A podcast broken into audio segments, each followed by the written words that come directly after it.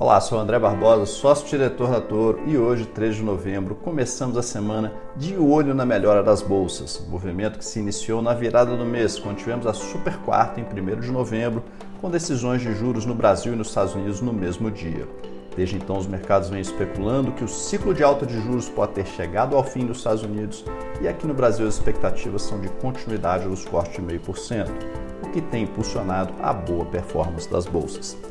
Essa semana, no entanto, não podemos esquecer que temos feriado na quarta-feira, 15 de novembro, dia de proclamação da República, e com isso não só os mercados vão estar fechados na quarta, mas também as evoluções em Brasília devem ser bastante modestas.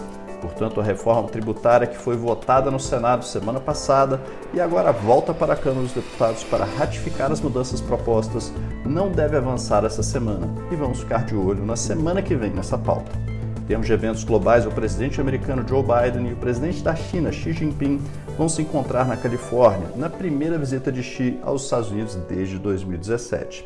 Vamos torcer para que isso abra espaço para diminuir as tensões geopolíticas que estamos vendo pelo mundo afora.